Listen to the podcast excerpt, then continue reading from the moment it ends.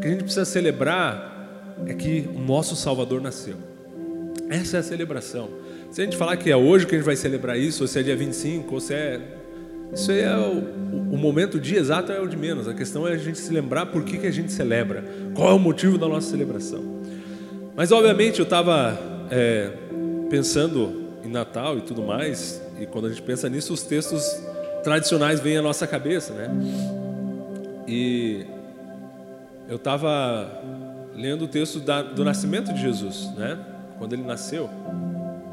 Se você for lá para Mateus, capítulo 2, é, capítulo 1, você vai ver que ele vai contar o nascimento de Cristo. Ele vai falar como foi toda aquela historinha que a gente conhece, né? Aquela Maria, grávida, indo para fazer o censo lá em Belém. De repente não tinha onde se hospedar, porque estava tudo cheio. Acabaram na estrebaria, né, no celeiro.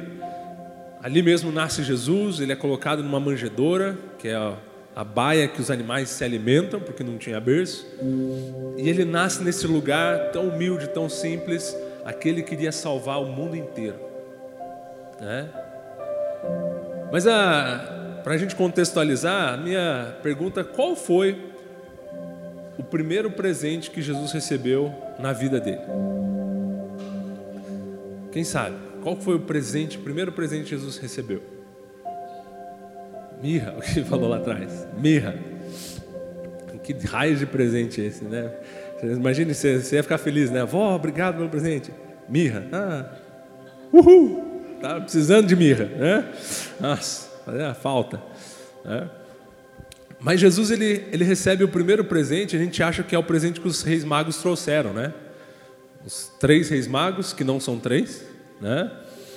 Então, a gente acha que os três reis magos vieram, porque a Igreja Católica ela conta uma história, ela põe nome em cada um dos três reis magos. Mas na verdade, Jesus recebeu três presentes dos reis magos. Provavelmente era uma caravana de reis magos, eram vários, não eram só três. E não foi o primeiro presente que Jesus recebeu, porque os três reis magos só encontraram Jesus quando ele tinha aproximadamente dois anos de idade. Então o seu presépio está equivocado. Você pode tirar os três reis magos do presépio, eles não estavam lá. Né?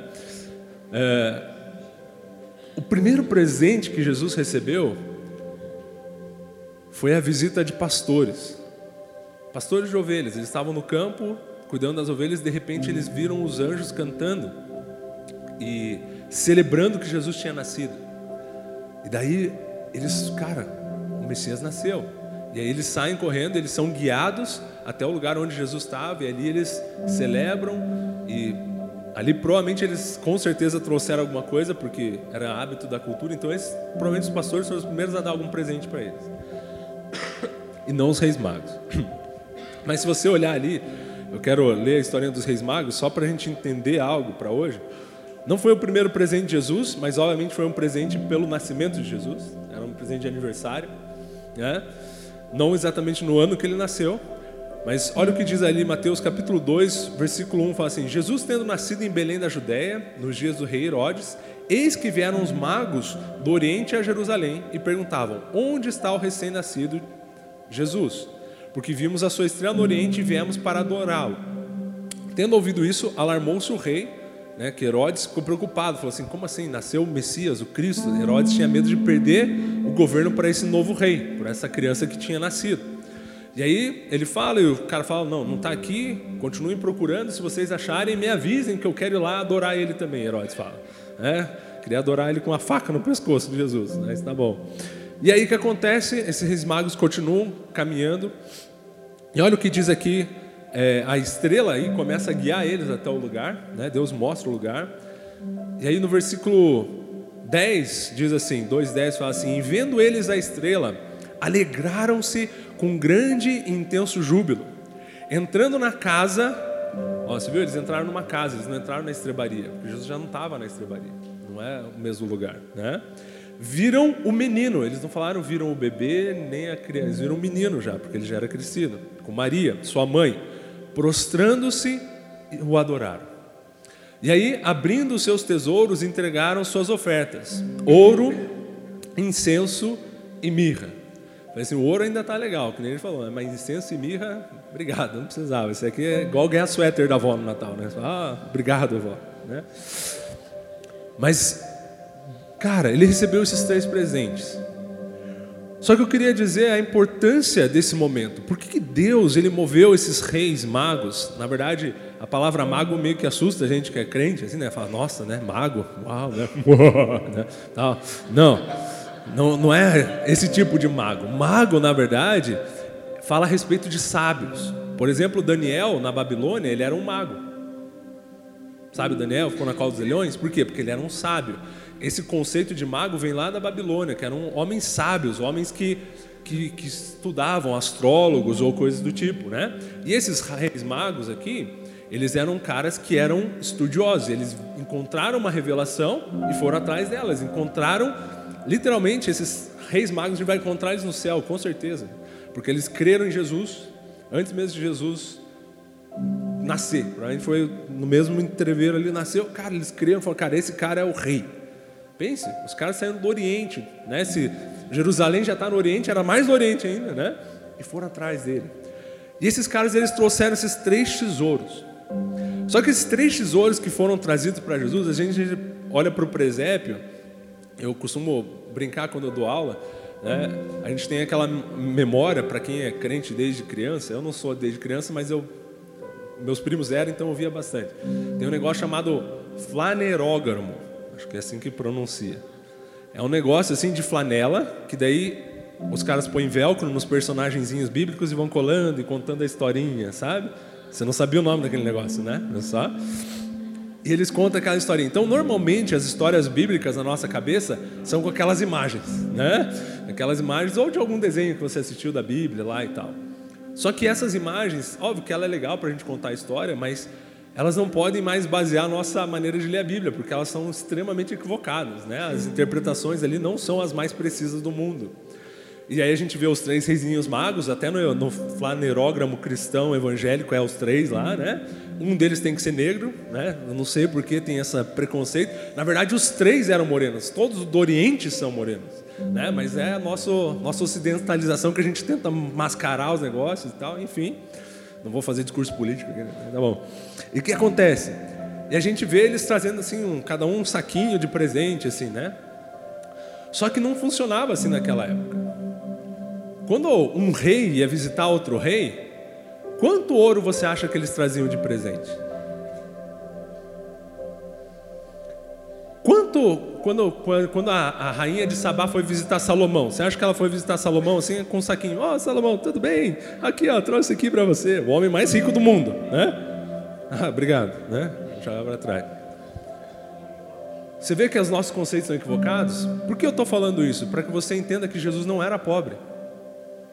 O primeiro presente que Jesus recebeu, provavelmente esses presentes que ele recebeu sustentaram Jesus até o fim da sua vida. Ele recebeu presente de reis. Ele não recebeu uma caixinha assim de joias, assim, oh, provavelmente era carruagem, veio um carro cheio de ouro, era, era dinheiro. Tanto que esse dinheiro ele teve dinheiro para viajar para o Egito, morar fora.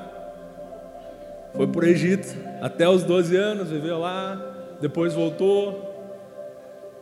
Ele era carpinteiro? Era, porque a questão é que Jesus ele não se movia pelo presente que ele tinha ganho. Só que esses presentes que ele recebeu, fizeram com que Jesus vivesse uma vida. Ele vivia viajando, né? ele não trabalhava. Três anos sem trabalhar, imagina Jesus no ministério. Né? Três anos. Ele não tinha preocupação com isso, por quê? Porque Deus era o suprimento dele, era o recurso. E os três elementos, na verdade, que ele recebeu são mais tipológicos do que necessariamente importantes pelo que eles são. Porque essas três coisas que esses reis trouxeram, além de ser um presente da época, né, que para a gente não faz sentido receber incenso, né? Se você é crente, você ia falar, está amarrado em nome de Jesus. Esse incenso eu vou jogar fora, isso aí é do diabo, né? Não acenda incenso em casa, senão chama demônio, né? Mas Jesus na época era habitual esses elementos como presente, principalmente para um rei, e principalmente a quantidade era muito maior do que a gente imagina.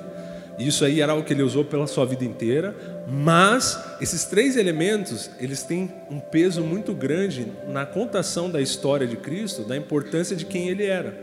Porque o presente que ele recebeu estava literalmente ligado com a pessoa que ele era. Porque ouro, né, ganhar ouro não era algo que qualquer um ganhava ouro. Você não chegava e dava ouro. Né? Se vocês lerem as, as, as, histórias bíblicas lá, você vai ver que no tempo de Jesus, eles falam dracma, falam uns nomes meio esquisitos para as moedas e tal, porque ninguém dá ouro, ouro, porque era muito difícil alguém ter ouro, ouro. Eram moedas que representavam os salários e tal, né? E receber ouro estava muito vinculado com duas coisas: ou poder por si só, o ouro representava poder, ou o ouro representava é, realeza, né? Num certo sentido, a junção do poder da realeza representa a divindade também, né? O ouro era na, no círculo religioso representando como divindade e no natural ele representava o poder de um rei, né? Um rei tinha ouro, ele não tinha moeda, tinha ouro, prata, pedras preciosas, né? Então o que acontece? Quando eles entregam ouro para Jesus, eles estão literalmente reconhecendo em Jesus que ele é um rei de fato. Que ele de fato é uma pessoa que carrega uma natureza, ele é um ser que foi concebido para governar. É isso que é o peso desse, desse símbolo, desse presente. A segunda coisa que ele recebe, que é um incenso, ela já vai remeter para uma outra coisa, que não é, é fala mais de poder real, mas fala de sacerdócio. Né? O incenso ele era basicamente, como ainda num conceito nosso que eu brinquei aqui, ele está muito vinculado com a religiosidade, né? Com acender incenso para uma entidade, seja em algum culto, ou incenso para ficar zen, né? um momento zen ali. Mas naquela época, né, se você olhar, a Igreja Católica ela ainda tem bastante uso de incenso e fumaças, né? A gente não tem isso na nossa cultura evangélica mais, né? É, já viu aquela missa do galo lá que todo mundo vai ter daqui a pouco, né? Final do ano. E daí eu vai andando com aquele negócio balançando assim, saindo fumaça, é um incensário aqui, né? Por causa que o incenso no Antigo Testamento, na Antiga Aliança, nessa fase de transição aqui, ele representava você queimar algo para levar um aroma suave para Deus. Era você literalmente, basicamente era a, a perfiguração de oração, de, de relacionamento, de sacerdócio. Quem lidava com incenso era sacerdote. Então, quando Jesus ele recebe isso, ele está recebendo um instrumento para operacionalizar aquilo que ele é um sacerdote, ele está recebendo incenso. Então ele recebe o poder, a divindade, o ouro, ele recebe o incenso que representa esse sacerdócio. E o que, que representa a mirra? Para que serve a bendita mirra? Raios dessa mirra.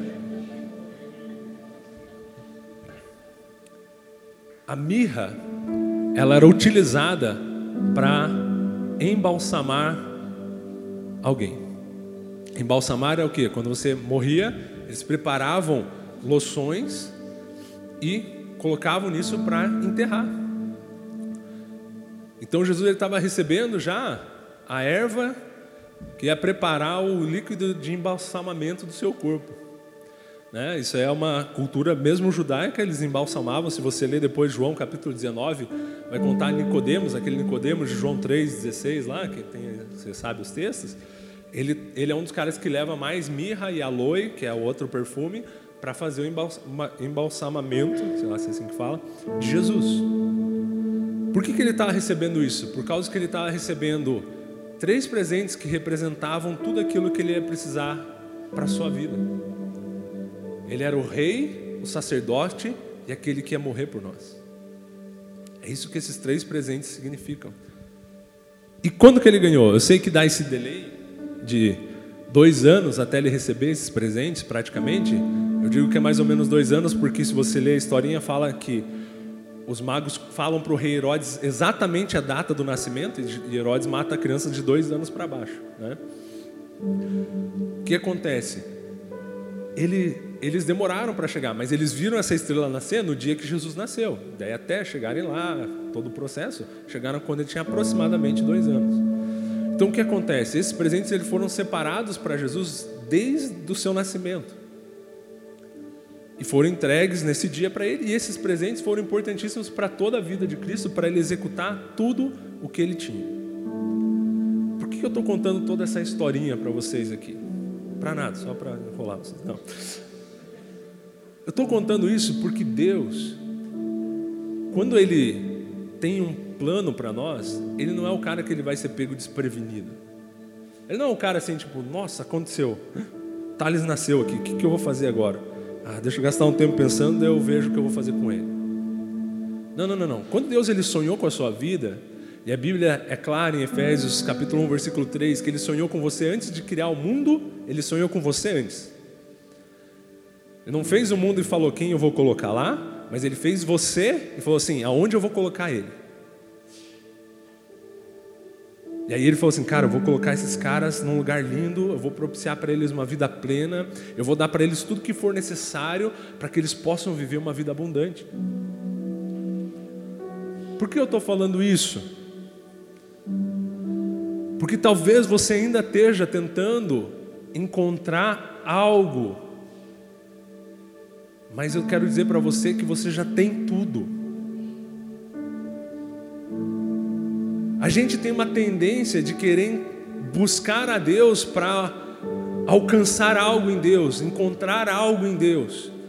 Mas a questão é que no dia que você nasceu, Deus ele já tinha tudo preparado para te entregar, antes mesmo de você nascer tudo aquilo que estava vinculado com aquilo que você seria, com aquilo que você tem de propósito.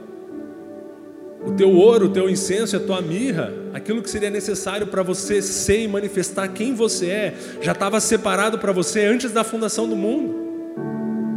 A Bíblia diz em Efésios fala que as toda sorte de bênçãos espirituais já estão nas regiões celestiais em Cristo Jesus, já está lá antes mesmo de você ter sido chamado à existência. Só que a gente continua tentando buscar um presente em Deus. Sabe qual que é um dos textos que eu eu gosto muito desse texto, não me, não me entendam mal. Mas a gente interpreta ele errado. É o texto de Mateus capítulo 6. Quando Jesus ele está falando, ele fala assim: Não andeis ansiosos por coisa alguma pela vossa vida, quanto ao que tem que comer, beber, pelo vosso corpo, o que tem de, de vestir. Todo mundo conhece esse textinho, né? As árvores, as aves dos céus, as flores do campo, veja como Deus cuida delas, não andem ansiosos. Jesus está falando isso, daí ele termina falando no versículo 33, fala assim: Buscar então primeiro o reino e a sua justiça, e todas essas coisas vos serão acrescentadas. Porquanto não vos inquieteis com o dia de amanhã, pois o amanhã terá seu cuidado, basta o dia de hoje, o seu próprio mal. E a gente pega isso aqui e fala assim: nossa, é, eu preciso buscar o reino de Deus, eu preciso buscar a justiça de Deus. Só que esse texto que Jesus está falando, ele está falando para um povo que ainda não entendia a revelação de quem ele era. Esse texto não foi escrito para você, esse texto foi escrito para os judeus daquela época lá. Porque se você ainda está buscando o reino, você vai continuar buscando, porque ele já veio, já se manifestou e já habita dentro de você. Se você ainda está buscando uma justiça, a justiça já veio, morreu, ressuscitou e justificou a sua vida. A gente não tem mais que buscar essas coisas. Mas a gente só busca porque a gente acha que a gente não tem. Porque a gente não crê que a gente já recebeu. O nosso problema não é receber um presente de Deus. Nosso problema é não utilizar o presente que Ele já nos deu. Por isso que nós precisamos de entendimento, por isso que Paulo ele bate tanto na mentalidade, mude a sua mente, renove a sua mente, creia da maneira correta, porque enquanto nós cremos da maneira errada, nós não desfrutamos aquilo que Deus ele já nos entregou. Jesus e João Batista, eles falavam assim: Eis que chegou o reino de Deus, olha o reino de Deus, cuide com o reino de Deus. Sempre se olhar os evangelhos, é o reino de Deus, o reino de Deus. Se você vai para Atos, a partir de Atos, ninguém mais fala do reino de Deus. Sabe por quê? Porque ele chegou. Só que você fala assim, tá, mas por que então eu estou preocupado com essas tantas coisas? Porque provavelmente simplesmente você não entendeu, não porque você não recebeu. Você já tem o maior presente de todos. Você já recebeu o presente que você precisava. É a vida de Cristo. O reino de Deus habita em você, ele está em você. Só que nós precisamos girar uma chave na nossa cabeça, entender o que nós recebemos e usufruir disso.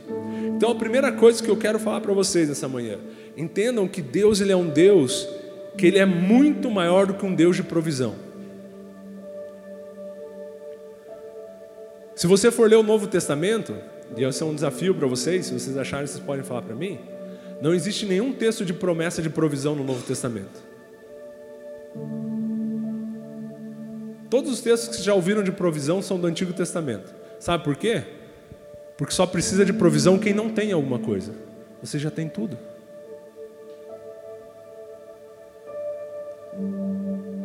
Não existe nenhum texto no Novo Testamento que fale de prosperidade, você sabia? Todos os textos de prosperidade que existem são do Antigo Testamento, não tem no Novo Testamento. Se você achar, você me mostra. Sabe por quê? Porque não precisa prosperidade para quem já é próspero. Você já tem todas as coisas. Você já tem todos os presentes. Sabe aquele lance assim? Vou usar um exemplo natural. Pense no Bill Gates. Né? Hoje ele nem é mais, acho que, o cara mais rico do mundo, mas por muito tempo foi. O que, que você pode dar de presente para um Bill Gates? Fala, eu, eu vou te fazer próspero, Bill Gates. Eu vou te dar um negócio. Ele vai dar essa risadinha. Assim, ah, tá bom. Uhum. Alguém que é próspero precisa de prosperidade? Por que, que você busca prosperidade ainda? Porque você não entendeu o que você já tem. Você já recebeu a única coisa que você não podia ter, você já recebeu, que é vida eterna. Deus ele te deu, e a Bíblia é enfática, ele te deu todas as coisas. Olha o que diz esse texto aqui, em 2 Pedro, deixa eu abrir que está a minha outra Bíblia aqui. 2 Pedro, capítulo 1, versículo 3. Olha o que, que Deus diz a respeito de você. Isso é para você. Pedro escreve assim: Visto como, pelo seu divino poder, divino poder de quem? De Cristo, nos tem sido doadas quantas coisas? Todas as coisas. E a gente costuma brincar que no grego todas significa todas todas as coisas que conduzem à vida e à piedade. O nosso problema não é receber algo de Deus, o nosso problema é usufruir daquilo que nós já recebemos. Tem uma frase que eu sempre falo para os meus alunos, eu sempre repito, é lá o meu. Vou falar mantra aqui, já vou ficar meio escandalizado, né? mas é. Você não desfruta daquilo que você não entende. O nosso problema não está em receber algo a mais de Deus, porque Ele falou naquela cruz, Ele falou assim: está consumado, acabou, tudo que era necessário foi feito. Três dias depois Ele ressuscitou, a morte foi vencida, o inferno foi desbancado, Satanás foi aniquilado, tudo foi. Só que nós ainda achamos que precisamos de algo mais. Nós ainda queremos que Deus nos dê algo mais. Deus ele não tem nada para nos dar mais. Ele tem simplesmente o que você pode pedir para Deus é falar: Deus, me revela tudo o que você já me deu. Me mostre todas as coisas. Porque o segredo desse versículo está na continuação dele ali, parece em vida e piedade, ele fala assim: como que a gente alcança essas coisas? Pelo conhecimento completo daquele que nos chamou. Por quê? Essa palavra conhecimento, ela fala de quê? De entendimento. Se você não entender, não tiver um conhecimento completo da obra de Cristo sobre a sua vida, você não vai conseguir usufruir das coisas que Ele preparou para você. O seu problema, a sua luta, o seu embate, o seu medo, ele não vem da ausência de, de Deus te dar algo, mas sim da falta de entendimento, talvez, que você tenha. Por isso que a gente precisa andar como igreja. Por isso que a gente precisa andar em comunidade, porque nós somos aqueles que fortalecem uns aos outros, nos lembram aquilo que Deus disse a nosso respeito, aquilo que Deus preparou ao nosso respeito, aquilo que Deus afirmou ao nosso respeito. É nessa fé que nós precisamos andar, crendo naquilo que Ele disse ao nosso respeito, não do que as circunstâncias dizem ao nosso respeito.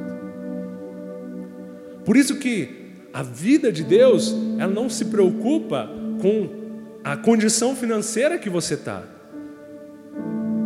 Mas a vida de Deus, ela se preocupa em quem você está. Paulo ele foi um cara de contentamento. Paulo fala assim: Eu soube ter muito, soube ter nada, tive pobreza e tive abundância, mas em todas as coisas eu fui contente em Deus. Porque Paulo ele sabia quem ele era. Ele sabia o que o presente que ele tinha recebido. E aí ele era aquele cara que dentro da cadeia, a cadeia, uma das que ele ficou em Roma, uma cadeia horizontal, onde ele tinha que ficar deitado, né? Ela tinha essa altura assim mais ou menos. Então o preso simplesmente cabia deitado. Tinha que, né? o muro aqui algemado, o esgoto da cidade passava por esse lugar. Pense que maravilha de lugar. Nesse lugar aí é onde Pedro, Pedro, onde Paulo canta. É onde Paulo celebra a Deus. Num dos piores lugares do mundo, talvez para se estar, ele celebra a Deus, por quê? Porque não é o lugar que ele está que determina quem ele é, mas é aquilo que Deus disse que ele é. Ele sabia o presente que ele havia recebido, ele sabia quem ele era em Deus. E ele sabia que por mais que ele estivesse passando por aquela situação, talvez a tua situação nem seja tão desagradável quanto a que Paulo passou, mas seja desconfortável, seja problema na sua família, na sua casa, com seus irmãos, com seus parentes, talvez seja uma dificuldade no seu lugar de trabalho, sei lá onde você está passando alguma dificuldade, mas o ponto é que se você deixar as circunstâncias dizerem quem você é, você está perdendo de vista o presente que Deus ali te entregou. Você foi abençoado com algo muito maior. E você precisa aprender a cantar desse algo maior, onde quer que você esteja. Esse é o presente que você carrega. Essa é a vida de Deus que você carrega. Só que a gente ainda é que nem criança. A criança, qual que é a grande questão da criança? A criança é imatura. Ela não tem entendimento. Então, enquanto nós não temos entendimento, nós somos como crianças. Mas Deus não nos chamou para ser crianças, Ele nos chamou para ser filhos. E na Bíblia a diferença de filhos e criança é muito grande. Criança na Bíblia é aquele que não conhece as coisas, é aquele que é néfios, essa é a definição para essa palavra. É aqueles que precisam de tutores, precisam de professores, cuidadores para dizer tudo o que eles precisam fazer. Um ruios, que é um filho maduro, ele é um filho que ele não precisa mais ninguém dizer o que ele tem que fazer porque ele já tem maturidade para tomar suas próprias decisões. O que, que acontece? A gente ainda está agindo como criança. A gente ainda, né, a criança ela é insegura, ela não sabe das coisas, ela não sabe o que ela tem que fazer.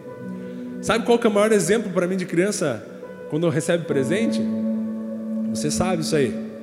Você vai lá, né? Eu tenho três filhos, o Natan, o Joshua e a Emily, né? E daí chega essas épocas do ano, você, pô, o que, que eu vou comprar para o meu filho? Cara, eu quero dar uma coisa muito massa. Quero, eu preciso comprar uma coisa Star Wars para ele, né? Tem que ser um negócio top, tal. E daí você fica naquela e fica olhando, tentando achar, tentando achar barato, porque não é caro essas porcaria, né? Aí tal, caramba.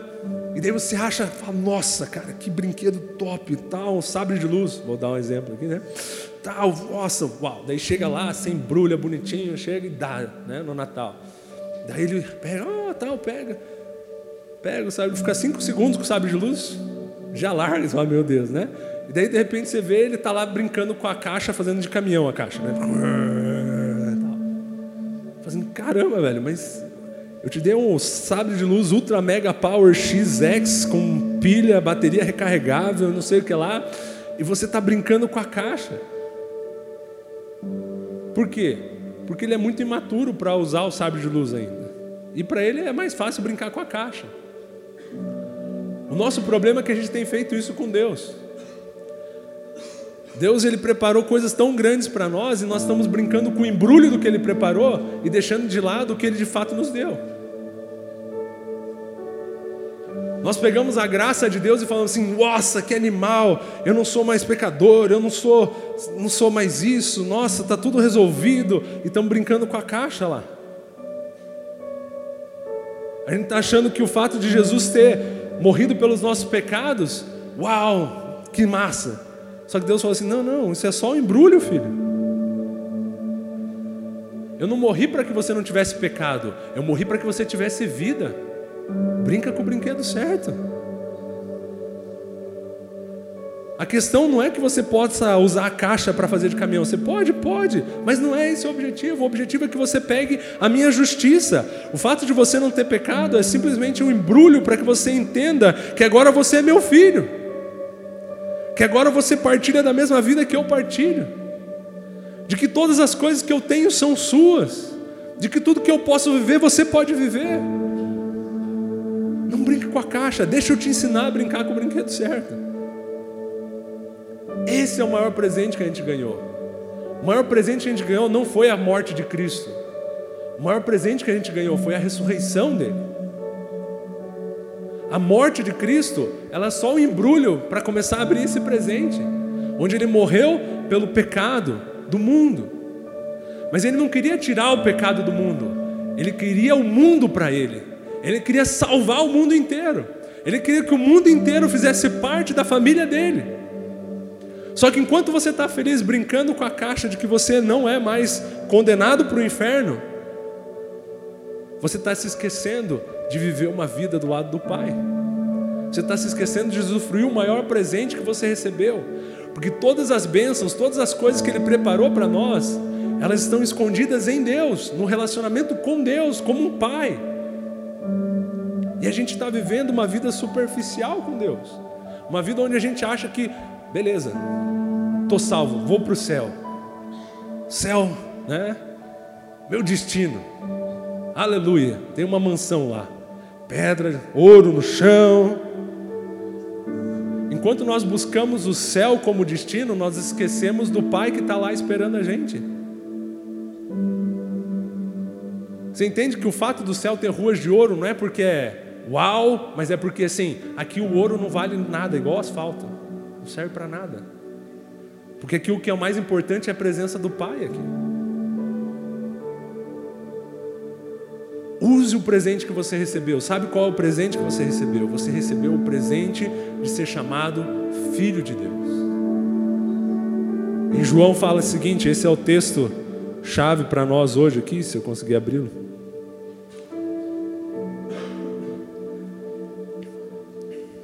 não achei ele aqui. Mas todos quanto receberam, está em João, capítulo alguma coisa. João 5,18, se não me engano, deixa eu abrir aqui.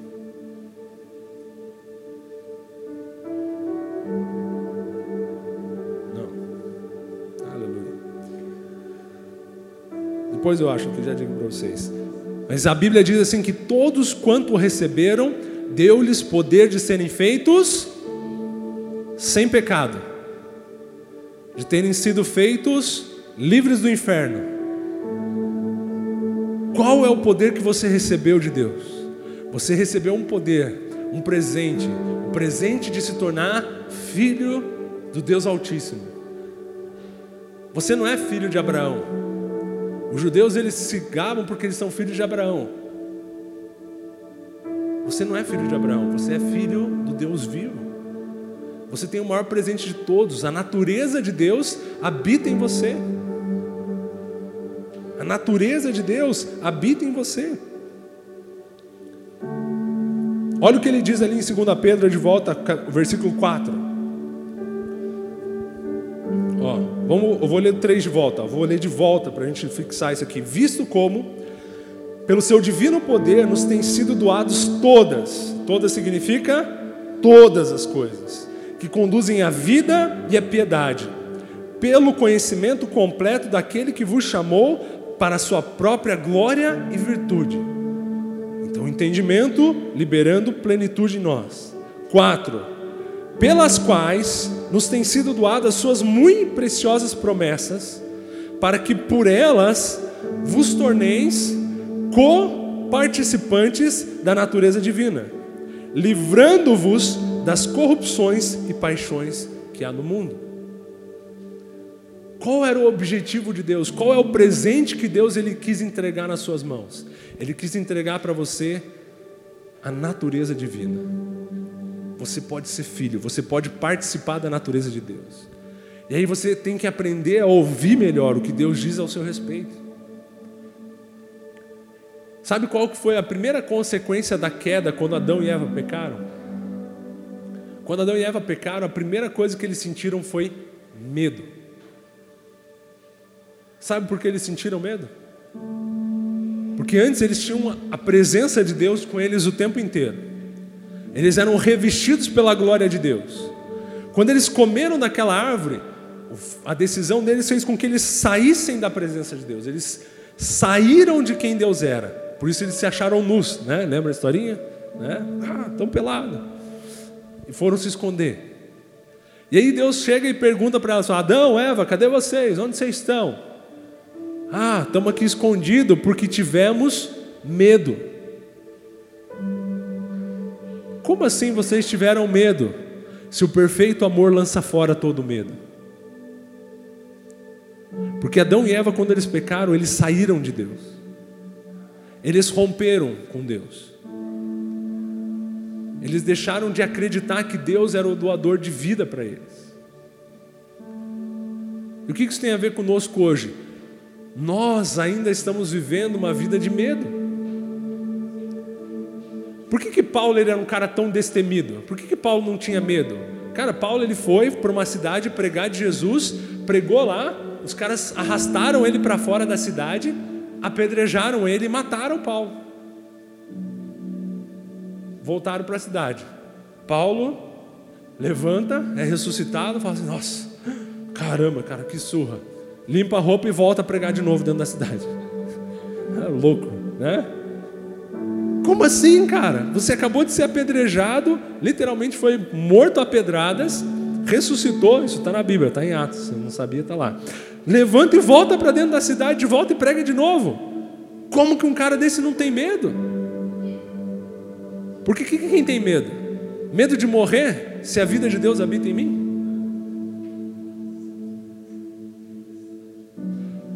Agora pense, tem um outro cara que é um cara mais contemporâneo nosso, nem tanto nosso, mas quase isso. É um herói da fé, que é mais já para os anos mais próximos de nós, que não é tão dois mil anos atrás. O nome do cara, deixa eu abrir aqui porque para não errar, é John, é um nomezinho meio diferente. Opa. Não Wigglesworth, é outro.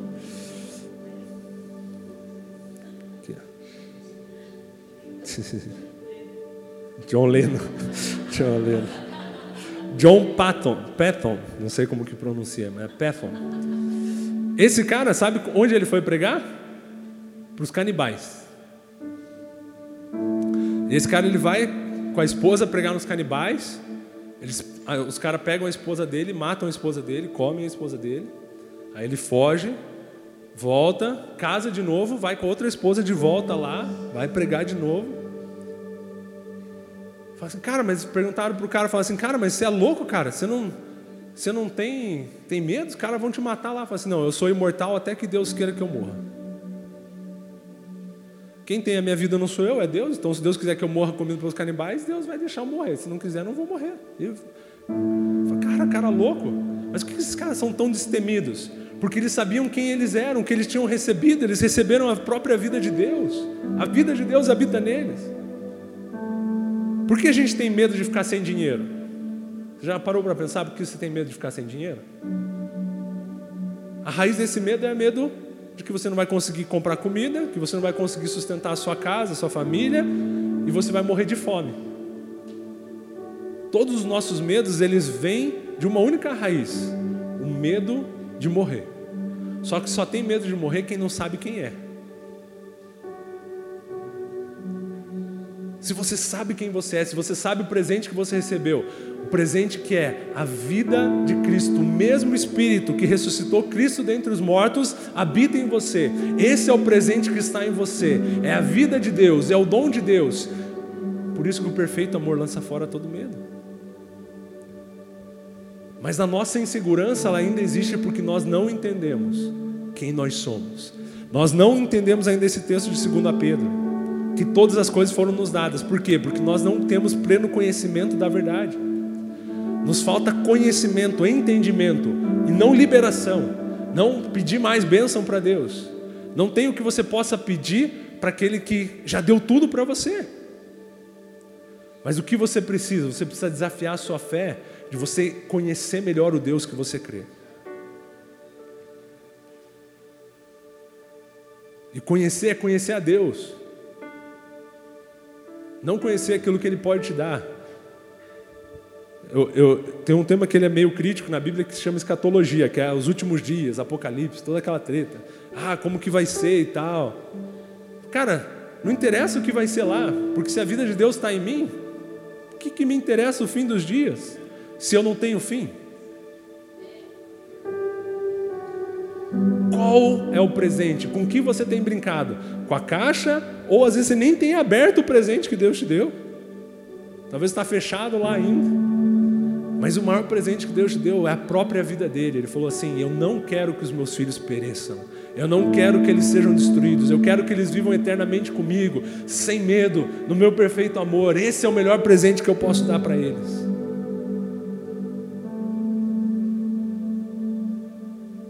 Aprenda a usufruir daquilo que você já tem. Busque o conhecimento. Fale, Deus, me revela a sua vida em mim revela quem você é em mim. É isso que eu preciso. E é isso que vai te fazer viver uma vida ousada, uma vida intensa, uma vida destemida em Deus. Você tem o melhor presente de todos. A própria vida de Deus habita em você. Pai, eu quero te agradecer, Deus pelo privilégio que nós temos de saber que o Senhor nos deu o melhor presente de todos. Quando nós ainda éramos indignos, ou talvez se sentíamos como tais, o Senhor veio, se fez homem, morreu e ressuscitou, para que a vida que você vive seja a nossa vida agora, para que a vida eterna que o Senhor tem seja a nossa vida eterna agora para que nós pudéssemos ser chamados filhos de Deus. Essa é a ousadia, Pai. Ensina-nos a andar nessa justiça, nessa palavra, nessa intrepidez, que a Sua vida é a minha vida, de que não há nada que eu precise temer, mas com ousadia eu possa manifestar todos os dias a Sua natureza em mim a sua graça, a sua glória, a sua presença, a sua justiça. Obrigado, Deus, porque o Senhor é a vida que pulsa no meu ser. Nós te agradecemos nós te celebramos. Em nome do Senhor Jesus. Amém.